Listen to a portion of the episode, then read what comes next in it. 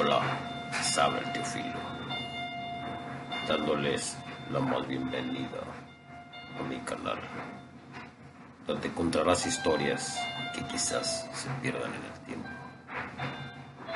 Historias que quizás jamás hayas escuchado. Si te gusta el contenido, te invito a dejarme tu like, suscribirte a mi canal y compartirlo con tus amigos. Bienvenido seas mi amigo. Pesadillas. Algunas veces los sueños del hombre son tan reales que carecen de toda explicación. Somos incapaces de encontrarlas. Esas pesadillas donde estamos siendo atormentados por algo o por alguien. Algunas son tan reales que superan cualquier, cualquier realidad, cualquier explicación. No podríamos asegurar que fue una pesadilla. Tampoco podemos asegurar que fue real. Estamos entre un debate entre dos mundos. Entre el mundo de los sueños y el mundo de las criaturas diabólicas.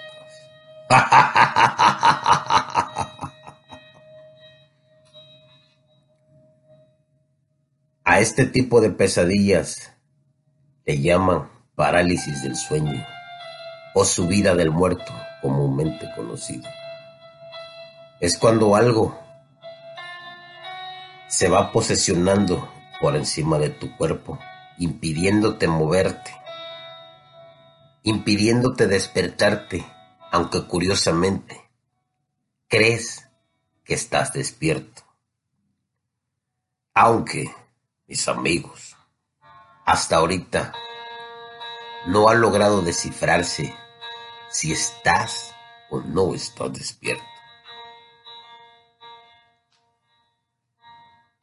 Esta, esta es una auténtica anécdota que nos cuenta mi amiga Eliana desde allá, desde la bellísima ciudad de Bogotá, en Colombia, al cual titulamos Sueños del infierno mismo. Una noche, yo desperté sin poder moverme. Generalmente cuando me sucedía tenía episodios muy horribles y traumatizantes. Esa noche sentía a alguien o algo moverse por debajo de las sábanas. Yo estaba acostada boca arriba, por lo que podía ver cómo ese bulto se acercaba lentamente a mí sin que yo pudiese hacer nada. Cerré mis ojos y traté de moverme. Le ordenaba a mis piernas y brazos que se movieran, pero todo era inútil. Cuando volví a abrir mis ojos, vi que las sábanas que estaban a mitad de mi pecho se levantaban. Había debajo de ellas una figura completamente blanca sin cabellos ni cejas. Sus ojos aún eran más blancos que su piel, un blanco brillante, como perlas sin ningún iris, que se quedaron mirándome fijamente ciegos, quietos y vacíos de cualquier emoción. En ese momento abrió su enorme boca como si lanzara un gemido. Pero esta era anormalmente grande, como si su mandíbula se hubiese desencajado. Algo parecido al de las serpientes cuando digiere un animal de enorme tamaño.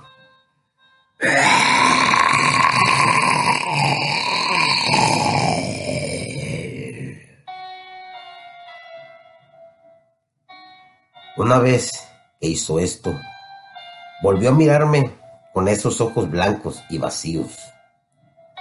Comenzó a retroceder por donde había venido y pude ver cómo el bulto retrocedía hasta el final de la cama, donde al fin desapareció.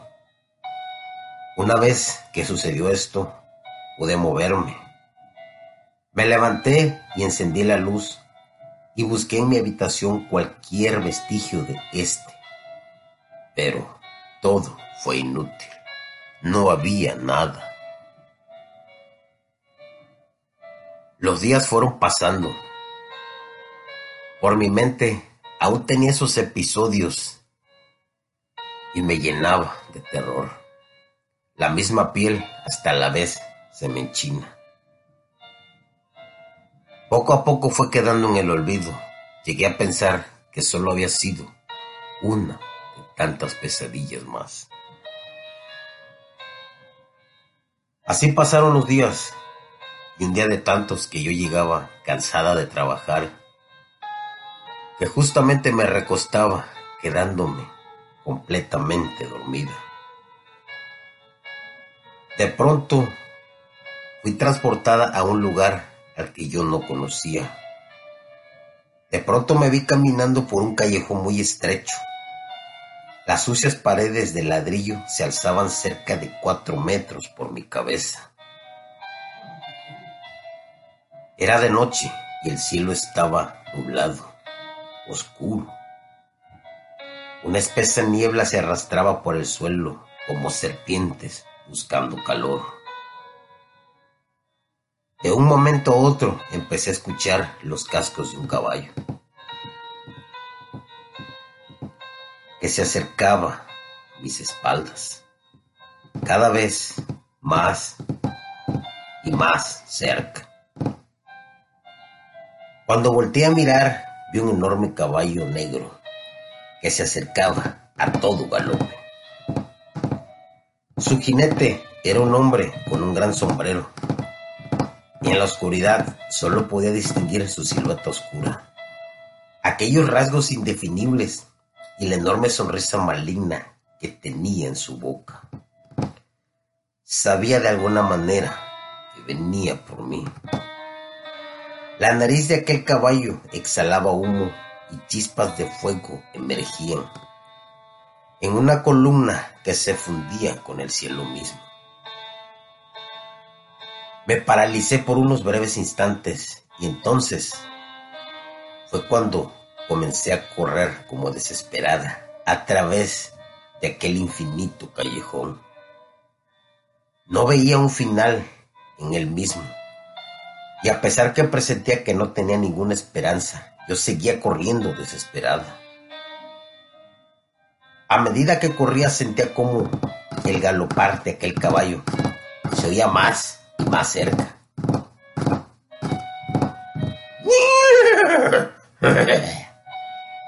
Se acercaba más y más y la risa de aquel jinete a mis espaldas era realmente escalofriante.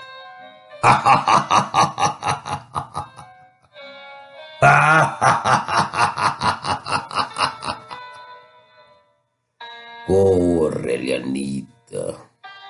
Trata alejarte de mí.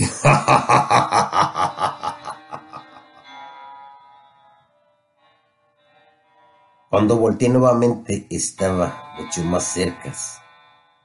Aquel jinete ahora traía en su mano una guadaña agitaba de derecha a izquierda. Mientras yo corría y el corazón se agitaba dentro de mi pecho a punto de salirse. Sentía aquel aliento apestoso de aquel caballo sobre mi nuca. Y aquella cosa utilizaba su guadaña para hacer dolorosos cortes en mi espalda. Cuando ya me sentía perdida, aquel oscuro callejón de pronto terminó y desembocó en un parque lleno de árboles e iluminado por la luz del sol, donde una mujer y un niño se sentaban en una ladera. La mujer jugaba con aquel pequeño alegremente. Volté a ver aquella sombra oscura y ésta se había detenido en la oscuridad del callejón Cuando volví a ver a la mujer, esta ahora era un ser de luz, iluminada completamente.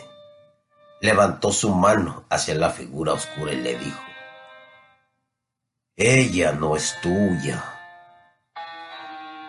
Y aquel jinete,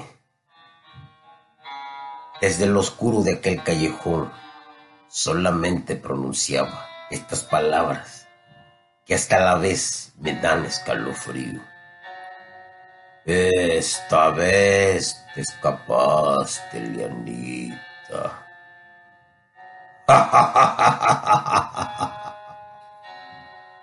Pero pronto volveré por ti. Sigue tratando de huir. Aunque sabes que tu destino es ir conmigo al infierno.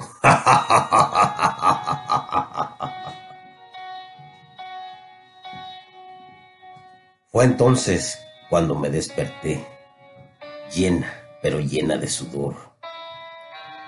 Intenté levantarme, pero me dolía muchísimo la espalda.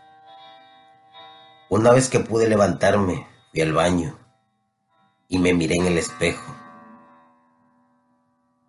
De pronto, algo hizo que se me helara toda la sangre y un escalofrío comenzó a recorrer todo mi ser. En ella podía apreciar aquellos cortes que corrían de izquierda a derecha y la mayoría de ellos aún sangraba. Aún me pregunto cuándo de lo que sucedió fue verdad y cuánto fue solo un sueño. Aunque aquellas heridas solamente me estaban demostrando que no había sido un sueño. Ahora, ahora cada vez que voy a dormir, rezo una plegaria a San Benito, esperando, esperando que él pueda protegerme de aquel ente, de aquel jinete con aquella enorme guadaña que aún me espera en aquel sucio y oscuro callejón.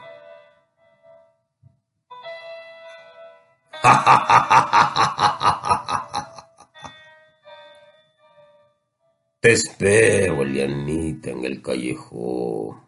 Pronto vendré por ti. Duerme, duerme placenteramente.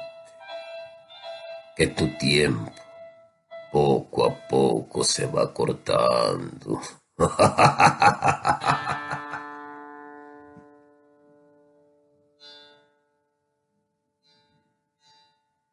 Espero les haya gustado este relato que nos mandó nuestra amiga Eliana desde allá, desde la bella ciudad de Bogotá, en Colombia, a la cual mandamos un caluroso y grande saludo. Saludos para toda Colombia y su gente.